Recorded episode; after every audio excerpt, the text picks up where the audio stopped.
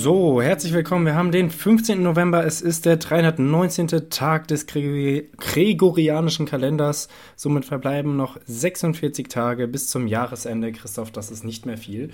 Wer Und, war eigentlich dieser äh, Gregor? Wer war, wer war Gregor?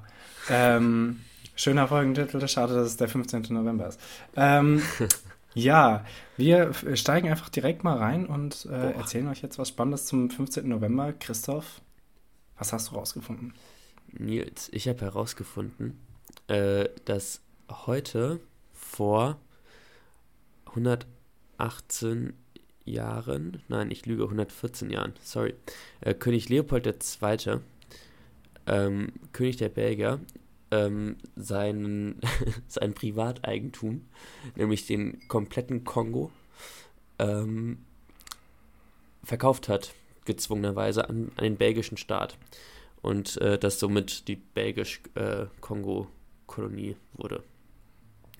Ähm, und das ist ganz, ganz, ganz krass, weil das einfach, äh, ich weiß nicht, ob du schon mal von den Kongo-Gräuel gehört hast, ja. aber ist auf jeden Fall ein ziemlich krankes Ding. Und zwar hat von 1885 an, ähm, da hat äh, der Leopold das Ganze übernommen. Ähm, oder auch nur der zweite. Leo. Wohl genau, Leo der Oder? Zweite, wie ich ihn nenne, ja. Mhm. Ähm, hat das Ganze übernommen und hat dann eigentlich gar nicht schlecht angefangen und so Schulen und sowas gegründet.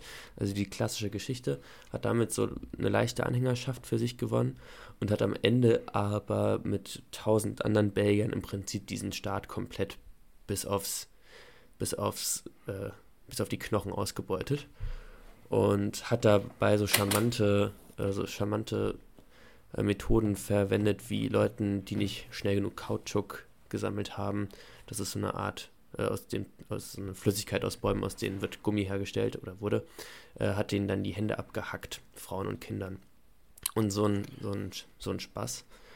Ähm, und hat dann, ähm, nachdem äh, 1900, nee, sorry, jetzt lüge, lüge, ich, 1890, nachdem 1890 die ähm, Sklaverei abgeschafft wurde, hat trotzdem weiter die Leute halt so misshandelt.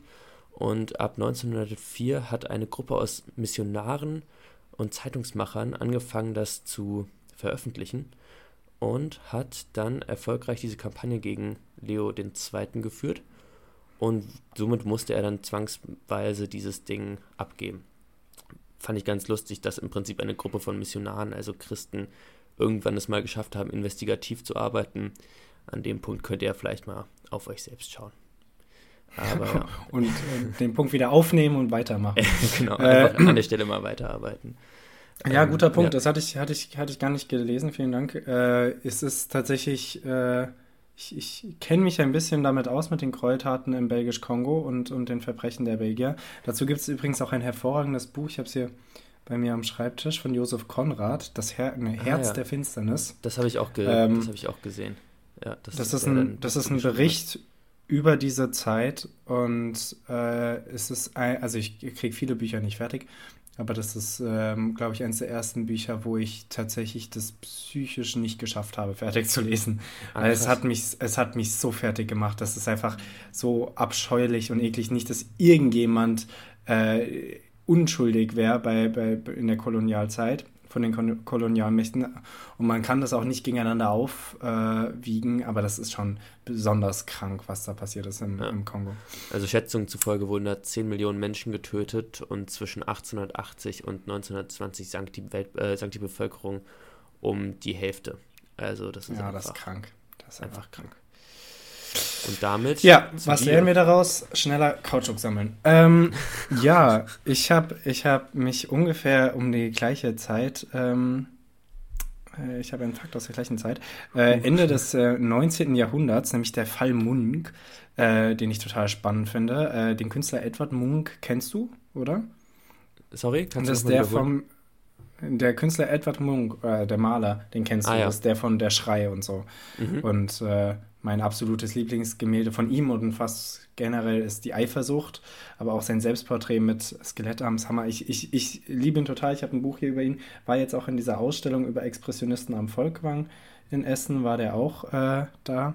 Und äh, der Fall Munk kam da tatsächlich auch kurz vor und äh, der hat heute seinen Bezug, nämlich der Fall Munk spielt eine Schlüsselrolle in der Geschichte der, modernen, äh, der Moderne der bildenden Künste in Deutschland. Zitat, kaum ein anderes Kunstereignis der Kaiserzeit wurde in den Feuilletons so leidenschaftlich diskutiert wie der Fall Munk. Der junge norwegische Maler Edvard Munch hatte noch keinen Käufer für seine Bilder gefunden, als ihn 1892 der Verein Berliner Künstler zu einer großen Einzelausstellung einlud. Munchs erste Ausstellung in Berlin fand im Architektenhaus in der Wilhelmstraße 92 statt. Sie wurde mit 55 Bildern am 5. November 1892 eröffnet und endete in einem grausigen Succès des Scandales. Ich weiß nicht, ob ich das richtig ausspreche, mein Französisch ist ein wenig eingerostet. Ähm, wir fahren fort. Äh, die Munk-Ausstellung verursachte den größten Skandal, den die Kunstwerke in Deutschland bis dahin erlebt hatte. Das Publikum und die älteren Maler fassten Munks Bilder als anarchistische Provokation auf und die Ausstellung wurde auf Betreiben von Anton Wehners, dem Direktor der Königlichen Hochschule der Bildenden Künste, schon am 12. November 1892 im Protest geschlossen und zwei, äh, am 15. November wurde sie dann äh, letztendlich wirklich ähm, aufgeräumt und, und äh, äh, zu Ende gebracht. Äh, doch mit den Attacken gegen Munchs Ausstellung in den konservativen Öffentlichkeit findet man in Berlin endlich, so Zitat, äh, sich auf den neueren internationalen Kunstbestrebungen aufmerksam zu machen und seinen Kunstmarkt für sie zu öffnen. Damit wird der sogenannte Mund-Skandal des Jahres 1892 in der deutschen Kunstgeschichte als die Geburtsstunde der Moderne angesehen. Und das wiederum ist eine krasse Aussage. Ähm, und ich der Mann ist ke kein Wunder, also ich meine, er hat, er hatte sicher schon davor Depressionen, aber es hat nicht geholfen, dass die Menschen so, so wenig haben. konstruktive und sehr gemeine Kritik, ja, gehatet haben. Ähm, unter anderem wurde nämlich gesagt, äh, Munch übermalte seine Bilder nicht aus experimentellen Kalkül mehrfach, sondern zu, um zurück zur ersten Eindruck seiner Empfindung zu gelangen. Mhm. Ähm, bla bla bla bla bla. Schon in Oslo hatten Kritiker Munchs Bilder als Fischbrei mit Hummersoße bezeichnet. Ein Malerkollege war noch drastischer geworden und meinte, du malst wie ein Schwein, Edward. So kann man nicht Hände malen, sie sehen aus wie Vorschlaghämmer. Ähm, ich, ich, manchmal, also, hätte ich auch gerne einen Vorschlaghammer als Hand, muss ich ehrlich sagen. Ja, ist so.